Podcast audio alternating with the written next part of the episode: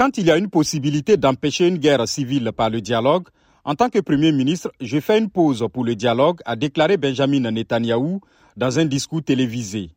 Il a ajouté qu'il donne une vraie chance à un vrai dialogue afin de parvenir à un large accord lors de la session qui doit s'ouvrir après les fêtes de la Pâque juive prévue du 5 au 13 avril. La Histadrut, la grande centrale syndicale israélienne, a annoncé la fin de la grève générale décrétée lundi matin pour stopper cette réforme de la justice.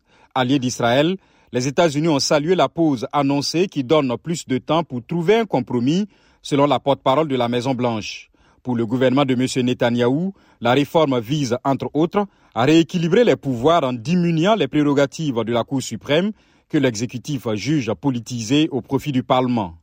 Les détracteurs de la réforme estiment qu'elle risque de mettre en péril les principes démocratiques en usage en Israël et craignent qu'elle ouvre la voie à une dérive autoritaire.